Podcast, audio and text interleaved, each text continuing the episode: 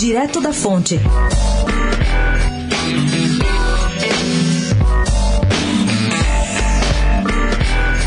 Depois de pedir o fora Collor, o fora FHC e, mais recentemente, o fora Temer, a esquerda brasileira ainda não se decidiu sobre como proceder no caso do presidente Jair Bolsonaro.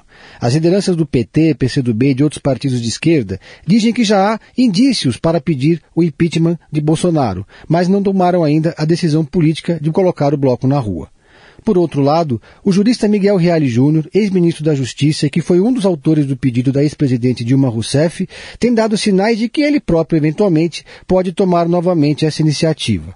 Segundo ele, ao tomar conhecimento da manifestação programada para o dia 15, Bolsonaro, na condição de presidente, deveria repudiá-la e não redistribuir a mensagem entre seus amigos.